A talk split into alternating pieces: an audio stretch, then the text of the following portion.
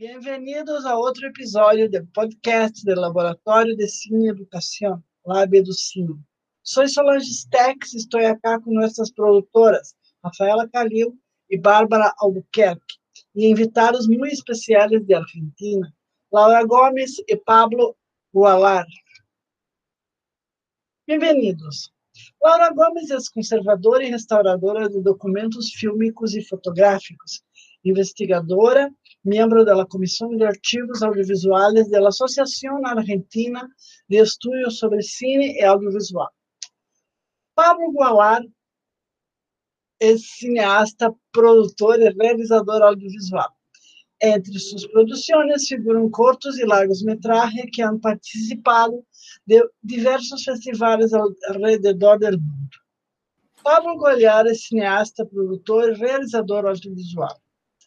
Produções de curto e largo metraje han participado de festivais ao redor do mundo. Elegido como ganador do segundo concurso Raymond Glaser do Instituto Nacional de Cine Argentino com o documental Crônicas de Exílio, de 2021.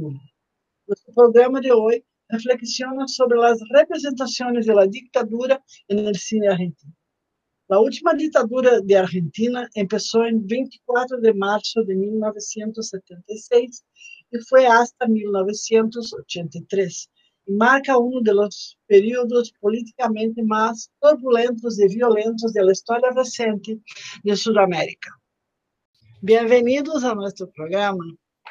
Gracias, Solange. Feliz de estar otra vez compartiendo eh, este podcast con ustedes. Muchísimas gracias por el espacio, eh, muy contento de, de, estar participando, gracias por la, por la invitación.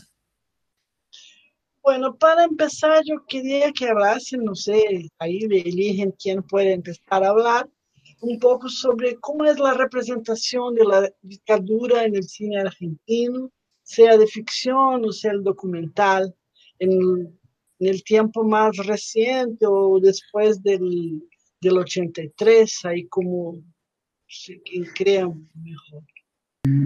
Con respecto a esta temática que nos has invitado a hablar, Solange, eh, podemos decir que el cine en relación a la dictadura en Argentina eh, cumplió un papel, sigue cumpliendo un papel muy importante y, no ha parado de, de, crecer y de dar este, nuevas este, producciones. En los últimos 20 años esto es muy notorio, este, lo cual quiere decir mucho para nosotros como sociedad, como cultura, ¿no? De, la posibilidad que el cine nos ha brindado eh, antes, durante y, y después este, de la dictadura, ya sea como este, forma de relatar, de documentar, de resistir y también de, de reflexionar y, por qué no, de poder este, eh, reelaborar eso, eso que sucedió, ¿no? Eh, y creo que eso ha fortalecido sin duda la memoria y la democracia en Argentina. Eh, completamente coincido con, con, Lau, lo que plantea. Es como que existe una, una, gran necesidad de reflexionar sobre todas las secuelas que dejó la dictadura. Y, eso nos lleva, digamos, a constantemente y de, desde diversas generaciones intentar revisitar ese agujero negro que representa la dictadura con, con, todos sus crímenes, con los detenidos desaparecidos, con los exiliados, con los presos políticos, con los torturados, con diversos factores que sucedieron y no solo eso, sino la, las secuelas, las secuelas económicas, las secuelas culturales, las secuelas políticas. Entonces, eh, de alguna manera, yo creo que el cine argentino a lo largo del tiempo ha revisitado la temática y ha tratado a través del tiempo de, de reelaborarla porque, porque cambió el destino de, de, toda, de todo nuestro país. Bueno, yo quería un poco saber un poco de la preservación de esas películas, ¿no? las películas que se produjeron en, entre 76 y 83, que muchas se fueron, se salvaron porque los cineastas fueron al exilio y todo eso. ¿Cómo es la situación de los archivos fílmicos con esta clase de película en Argentina? Bueno, la situación de los archivos en, Argentina con respecto al audiovisual, al cine, este, al video y a la televisión, eh, ha sido de una, podemos decir, positivo, de una recuperación este, en muchos aspectos. Eh, desde repatriación de películas y de materiales fílmicos, eh, hasta toda la, producción que se ha hecho este, teórica también en, relación a eso.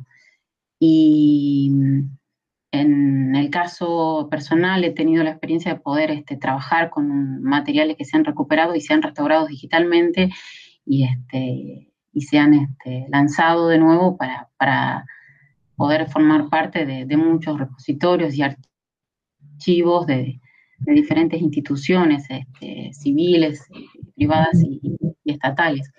Uno de los casos que podría mencionarles es el de eh, la obra de Jorge Cedrón, uno de los cineastas que este, eh, murió este, asesinado por la dictadura, eh, y su hija, este, junto a otro investigador, Peña, pudieron recuperar la filmografía de, él que estaba concretamente en, esa situación que mencionaba antes, de estar desperdigada por todo el mundo y poder traerla a Argentina, digitalizarla y restaurarla acá.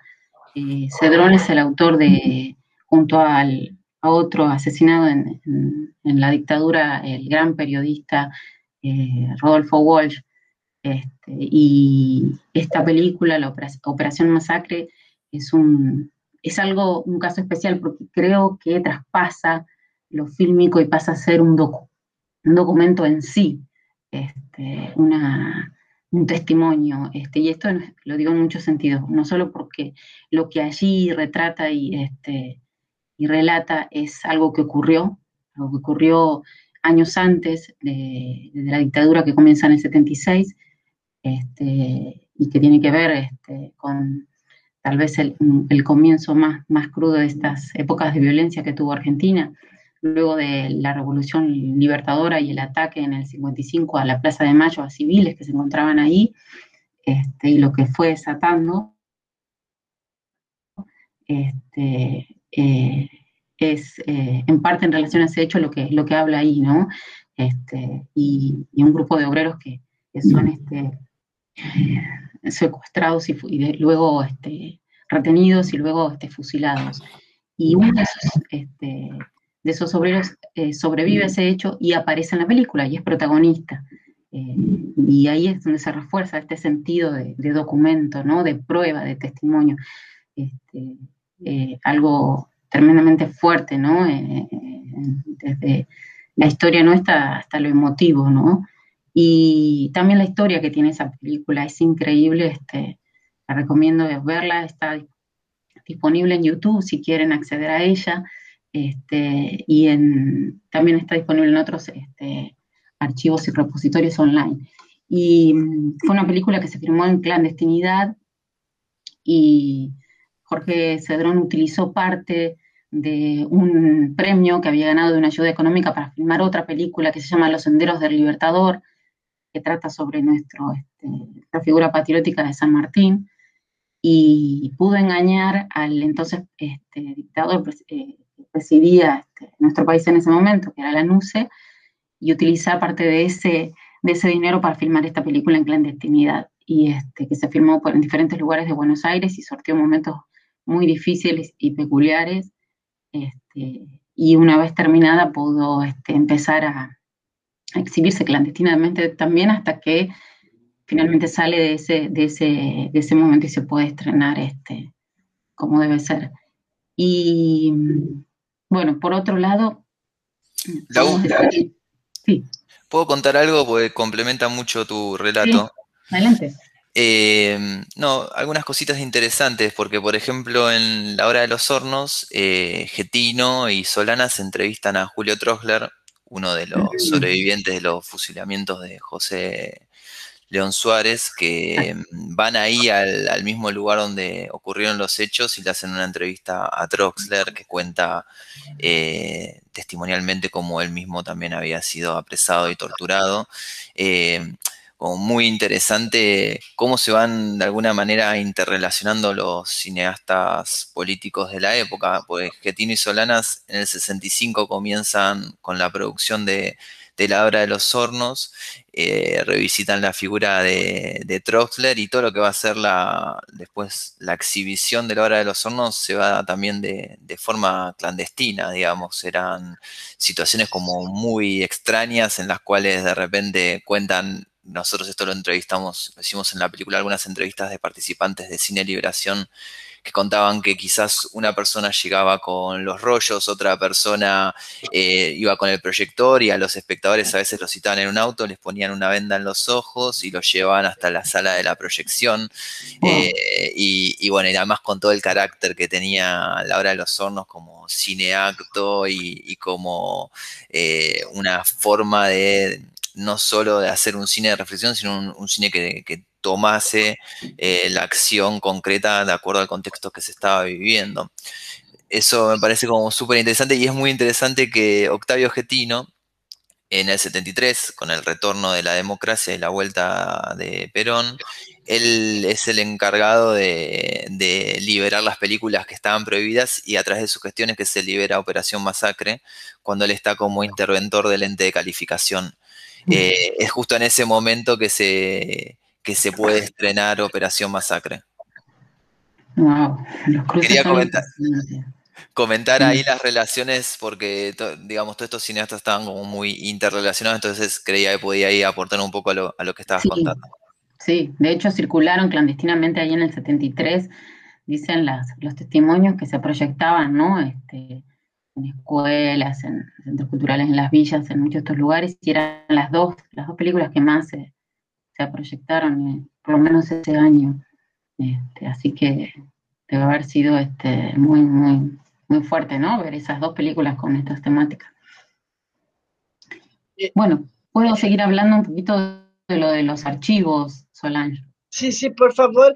Y después yo quiero volver a lo que Pablo aportó, que para hablarnos un poco del tercer cine, del cine de la base, del cine de liberación, que tiene todo que se conecta con que hablaste antes, con que está hablando Laura. Pero sigue Laura, por favor, con la cuestión de los archivos, porque son cosas que están todas conectadas. Sí.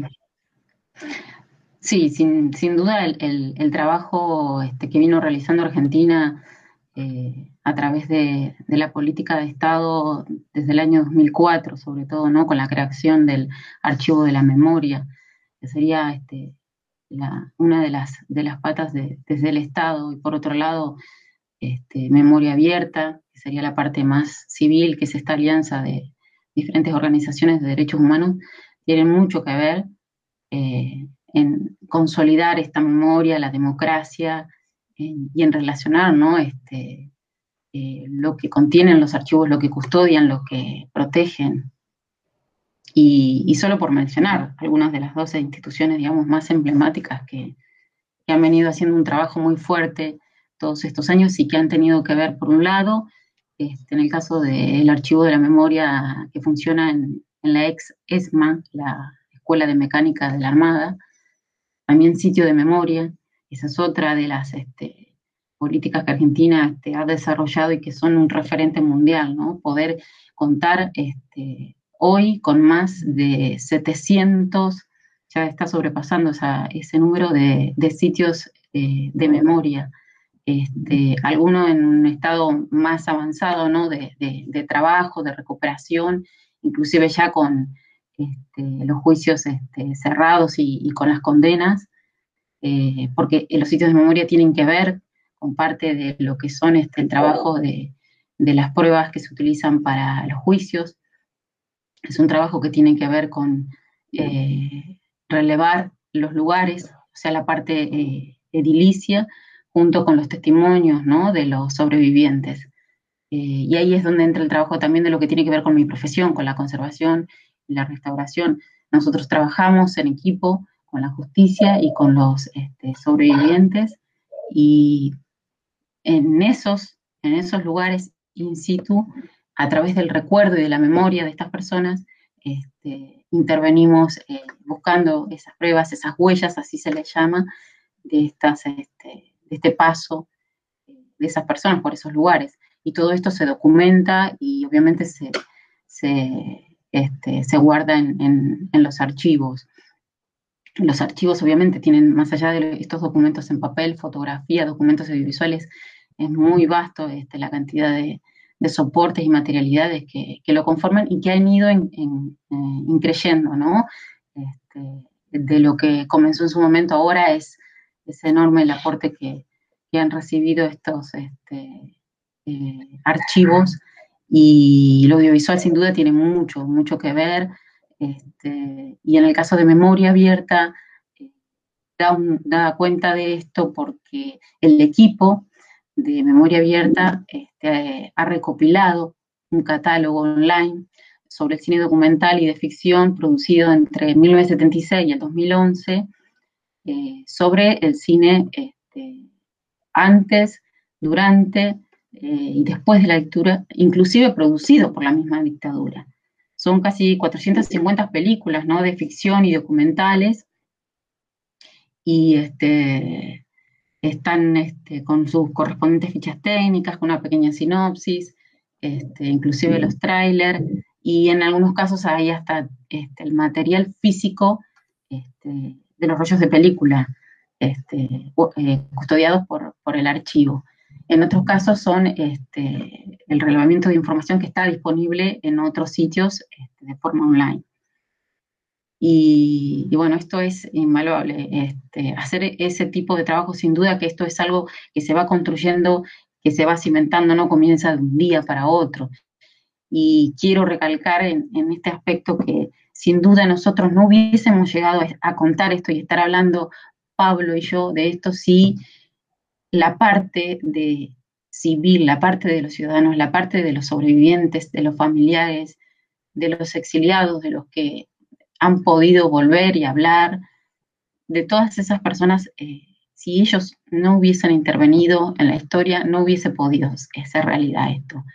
Este, y el apoyo del Estado sin duda tuvo mucho que ver ¿no? con, con esto que relaté a partir de 2004 pero si no hubiese estado esa lucha en pie, que es la lucha también de esos cineastas, de esos cineastas que se involucraron, que se comprometieron con sus armas, con las que tenían, que era el cine, que era una cámara, este, y, ese momento y la circunstancia que les tocó vivir. Pero digo, si como personas, como ciudadanos, como artistas no nos involucramos, la memoria no puede, eh, no puede estar viva, no puede mantenerse, no puede este, ser hoy, esto que, estamos tratando de otra vez eh, de, contarla, de, revivirla, de darle afecto, ¿no?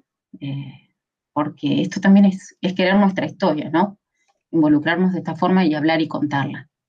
Laura, es muy importante lo que te, tú estás aportando de memoria abierta, porque memoria abierta es un conjunto de organizaciones de derechos humanos que están que trabajan con esta cuestión que tú muy, mucho bien aportaste de de discutir y tornar accesible la documentación sobre la dictadura militar. Entonces después lo vamos a poner en nuestra descripción del episodio para que nuestros, la gente que nos oye pueda accesar el sitio y el catálogo que tú hablaste para conocer un poco más de esta historia que es tan importante.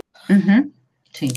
Sí, yo como para comentar de la importancia de, ese archivo, nosotros en el, documental Crónicas de un exilio eh, tomamos una entrevista muy larga que se hizo desde memoria, abierta a Octavio Getino en el año 2001, que es casi como la voz rectora a lo largo de toda la trama, en la cual él cuenta desde su infancia hasta hasta nada, la vuelta al país luego del exilio.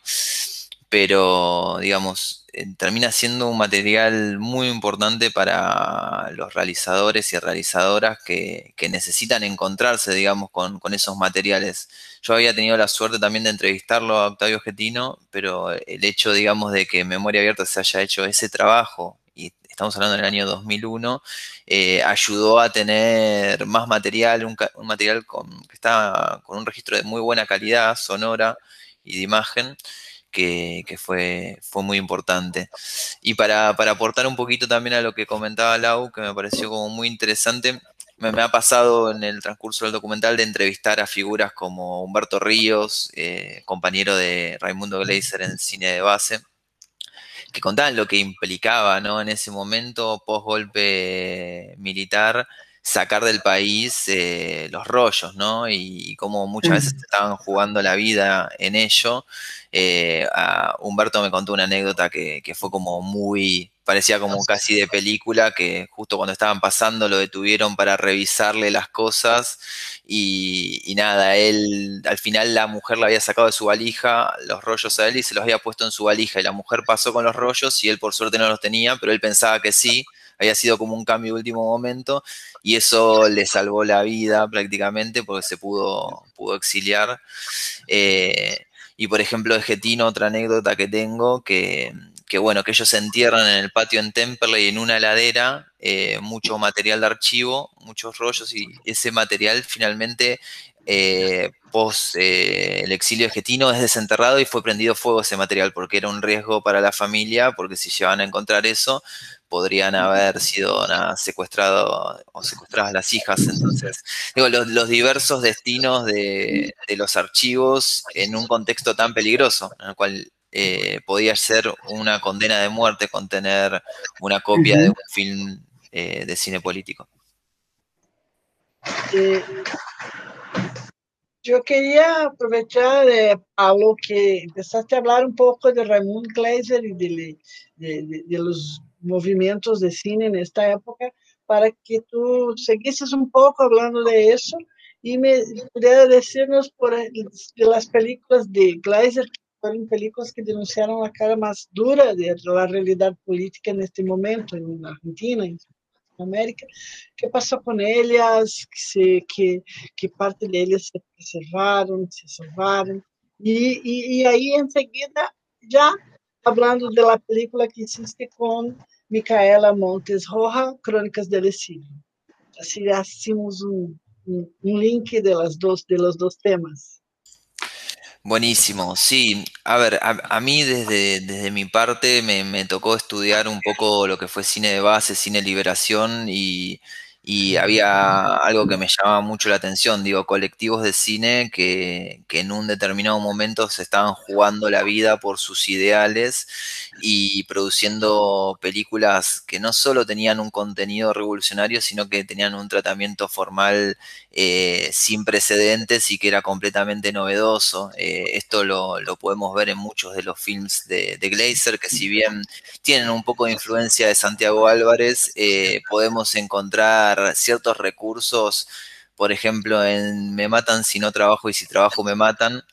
Es un cortometraje que tiene un despliegue de recursos formales formidable, en el cual convive la animación, en el cual los créditos de la película están hechos de forma diegética con grafitis en las puertas de la fábrica, en la cual tenemos entrevistas, tenemos canciones populares eh, acompañadas de imágenes al modo de videoclip.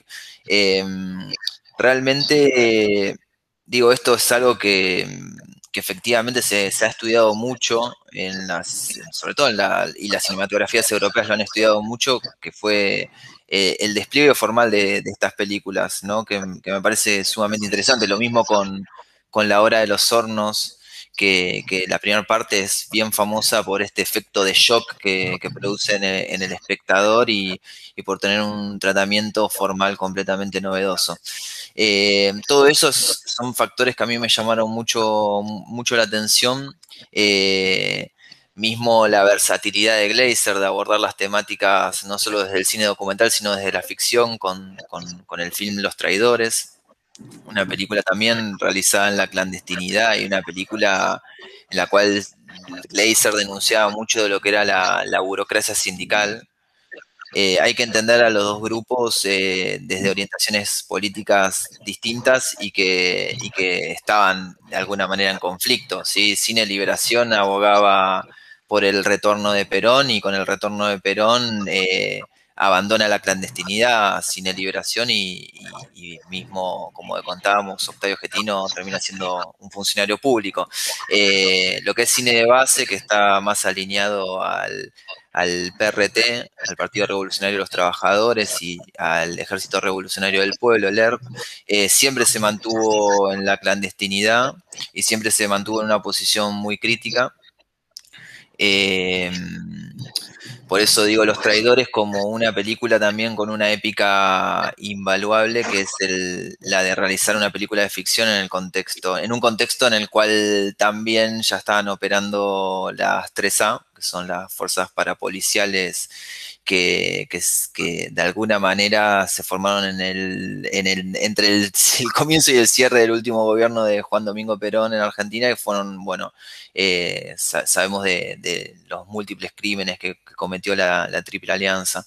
Eh, sabemos que, Raimundo Gleiser es un cineasta detenido, desaparecido, eh, que lo, el secuestro de Gleiser es el 27 de mayo de, de 1976. Nosotros Acá en Argentina lo recordamos como la fecha del cineasta documental, de los documentalistas. Es una fecha en la cual siempre se evoca su figura y, siempre se, lo, se mantiene vivo el fuego de, Raimundo porque realmente su, cine fue, fue, un ejemplo para, toda una serie de generaciones y, realmente es muy, muy triste la, la historia de Raimundo porque porque el hecho de él en un momento decide volver porque él cree que es el momento de hacer la revolución y eso le, cuesta la vida y, bueno, nada, por suerte a través de, la labor de, Juana, su mujer, eh, se han podido restaurar muchos de los films y por suerte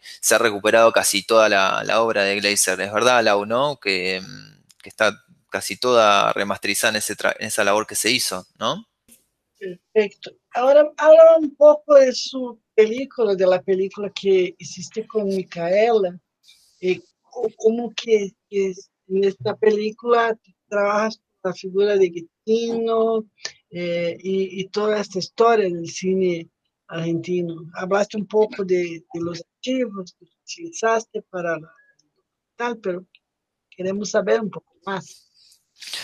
Cómo no, cómo no. Bueno, eh, el documental ha sido una labor de, muchos años de investigación y de trabajo, un trabajo en la cual, un trabajo muy colectivo, que, que si bien comenzamos y escribimos con Micaela Montes Rojas, luego fue producido por Palta Films. Quiero nombrar a los productores, son Nicolás Kovaski, Hernán Figueroa, Nicolás Mickey, la importancia del montajista Carlos Cambarier. Ha sido una labor de, mucho tiempo. La totalidad del film está realizada con, material de archivo. ¿sí? Nosotros hemos... Eh, de alguna manera construido la película con materiales que se encuentran en el Archivo General de la Nación, Biblioteca Nacional, el Museo del Cine, eh, coleccionistas privados, mismo me ha, pasado de tener la suerte, que fue el, eh, cómo nos conocimos con Laura, y a través de la razón que nos conocimos con Laura, de encontrar rollos de 35 milímetros tirados en la calle en el barrio donde yo vivo. Yo vivo en el, oeste de la provincia de Buenos Aires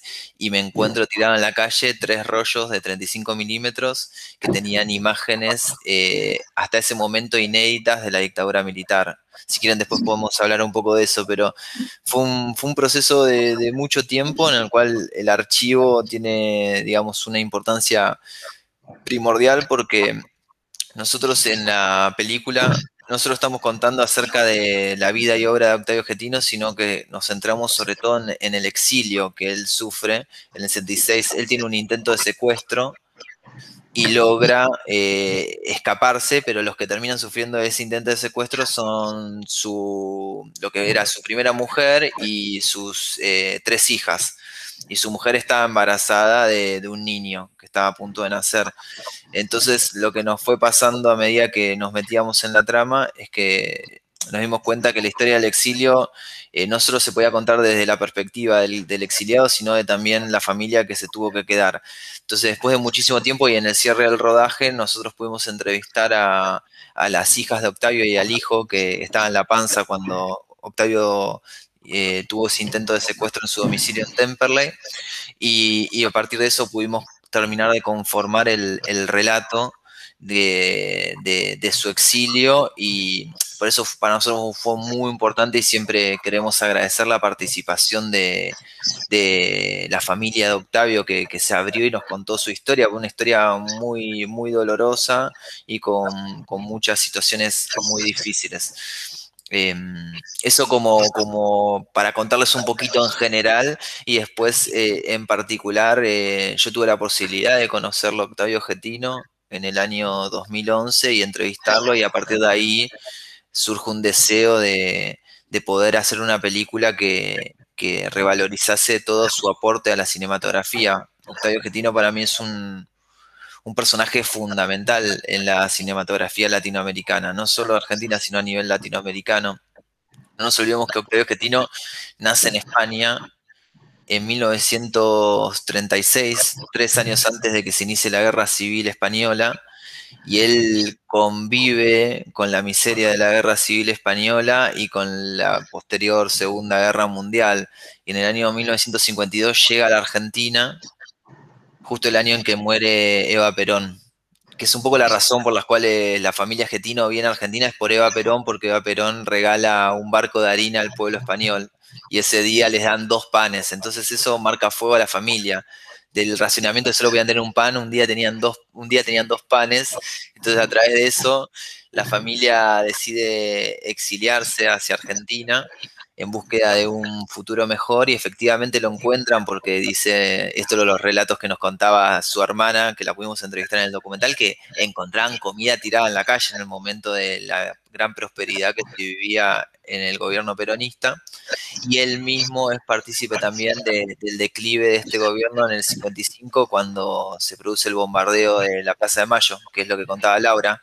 Octavio Getino estuvo en la plaza ese día y, bueno, tiene un testimonio muy interesante de lo, del, del, terrible atentado que, sufre la sociedad argentina en ese momento y el inicio de la dictadura y él comienza a participar en lo que es la resistencia peronista del periodo del 55 al 58, 59, en la cual está en ocupaciones fabriles, está en la, en la resistencia sindical, que en ese momento era muy fuerte y él termina siendo de alguna manera perseguido por su militancia sindical. Esto lo pudimos encontrar también gracias a, los informes de memoria abierta, cómo está todo conectado.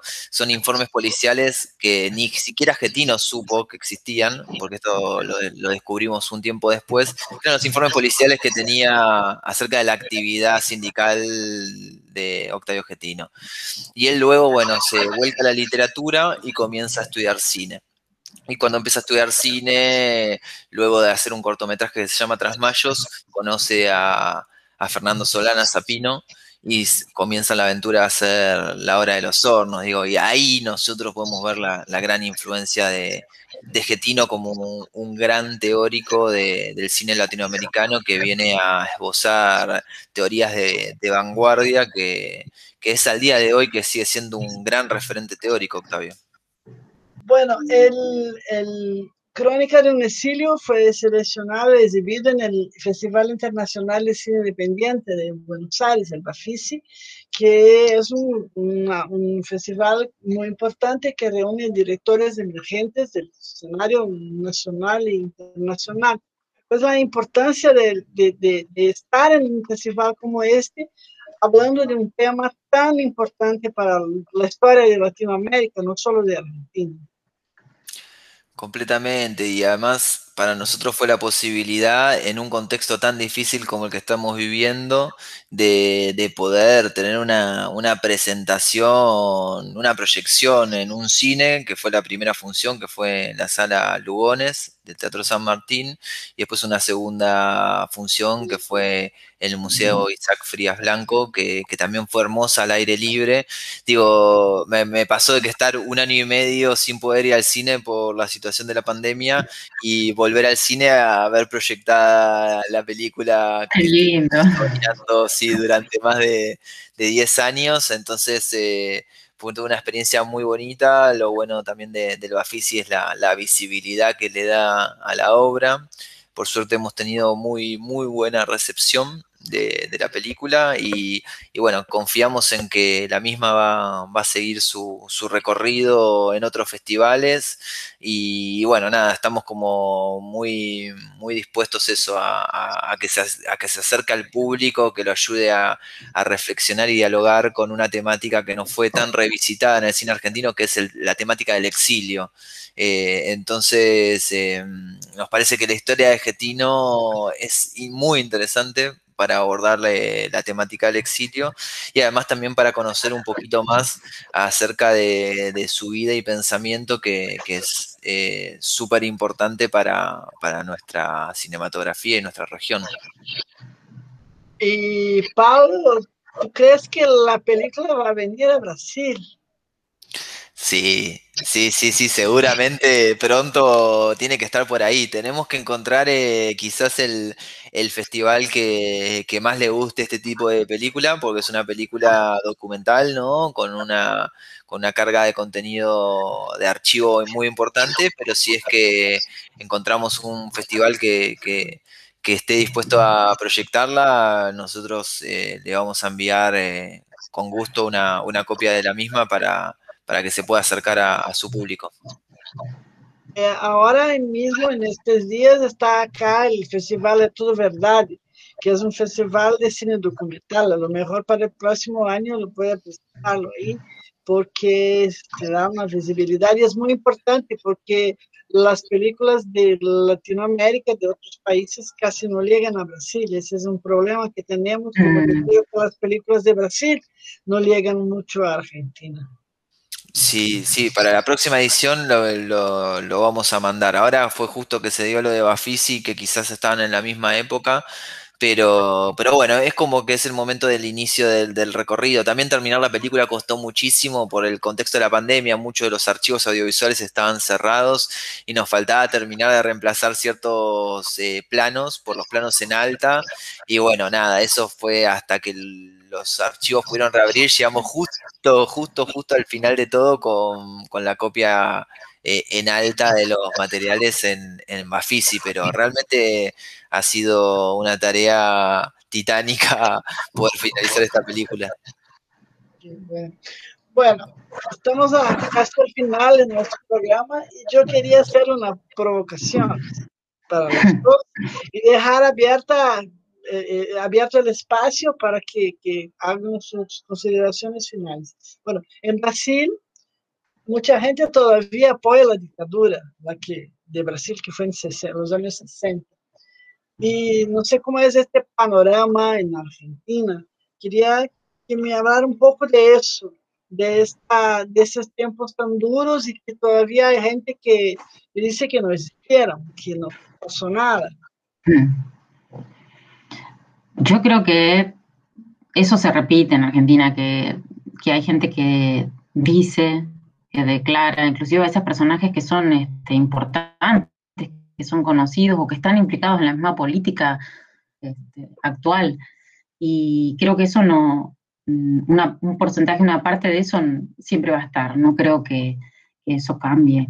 Este, y eso se refleja también, creo, a veces en las votaciones y en los porcentajes de las, de las votaciones que apoyan a ciertos candidatos, ¿no? Que son de derecha o, casi de,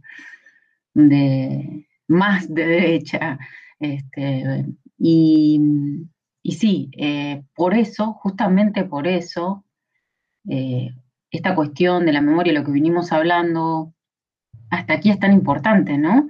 Este, tiene que existir ese otra, eh, esa otra forma de, reflejar, de contar, de mm, vivenciar, ¿no? Ese, ese, testimonio, porque es así en, ese, en esos términos, ¿no?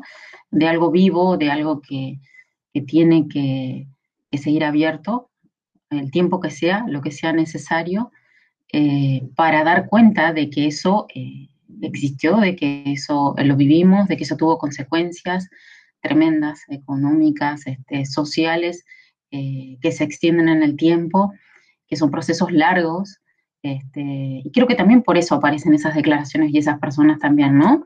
Porque saben justamente, ¿no? Que tienen que, que se tiene que seguir dando cuenta de esto y bueno, quisieran que eso no, no sea así, negarlo taparlo, que no ocurriera.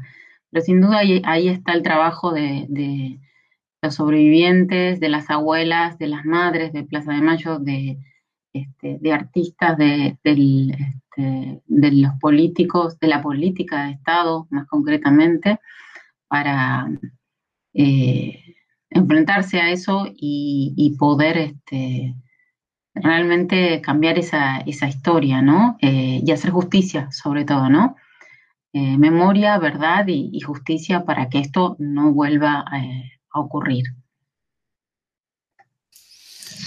Sí, sí, yo completamente de acuerdo con lo que dice Laura y, creo que, bueno, ¿no? Que la gente que apoya la dictadura es porque evidentemente se debió beneficiar de alguna manera de, todo ese exterminio, de todas esas políticas que, afectaron a la gran mayoría de la sociedad y que quizá a unos muy pocos sí los benefició, entonces eh, por eso es que siguen apareciendo gente que niega o que o que em, hace su propia interpretación de lo que fueron esos años tan oscuros, pero eh, es, innegable lo que sucedió, es innegable nuestra historia latinoamericana, es innegable, y esto ya lo sabemos todos los que estamos en la temática, el plan Cóndor, la, sistematización que hubo con respecto, y el plan que hubo por parte de Estados Unidos con respecto a América Latina hubo una, organización sistemática de, exterminio y, que trajo consecuencias que al día de hoy se siguen sintiendo.